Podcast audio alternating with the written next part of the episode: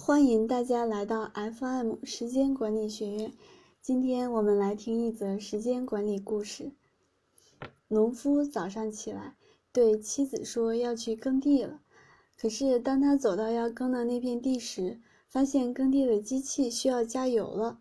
农夫就准备去加油，可是刚想到机器加油，就想起家里的四五头猪早上还没喂。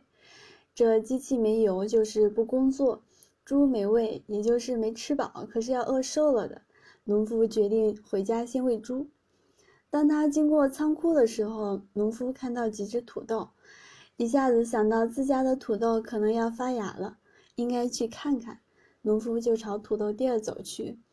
半路经过了木柴堆，想起来妻子提醒了几次，家里的木柴要用完了，需要抱一些木柴回去。当他刚走进木柴堆，农夫发现有有只鸡躺在地下，他认出来这是自己的鸡，原来是脚受伤了。就这样，农夫一大早就出门了，直到太阳落山才回来，忙了一天，晕头转向。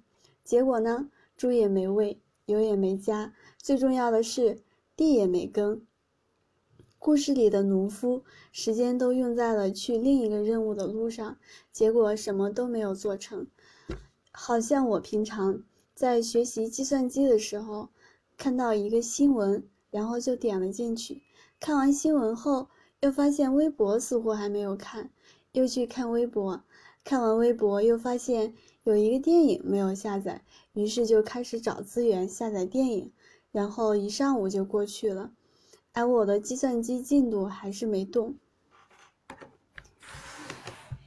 很多时候，我们知道坚持的重要性，不过在临时的干扰面前，往往忘记了最初的目标。所以，最重要的一个职业习惯，就是每天约束自己，耕完今天这片田。